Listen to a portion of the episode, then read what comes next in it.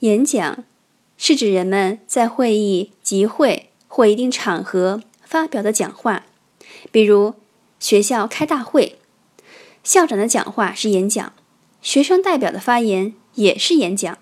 再比如你的同学过生日，几个人小聚，席间你说了几句祝福的话，这也是演讲。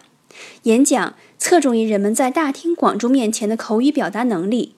口才指人说话的才能，它侧重于日常生活中人们的口语表达能力。实践证明，只要掌握了一定的方法，通过训练是可以提高口语表达能力的。因为技能的获得主要靠实践。正所谓“看花容易，绣花难”啊。如果你去请教一位开车的师傅，怎么样才能学好汽车驾驶技术啊？多数司机会回答你：“没啥难的，熟练工种而已。”可见，技能的掌握主要靠训练。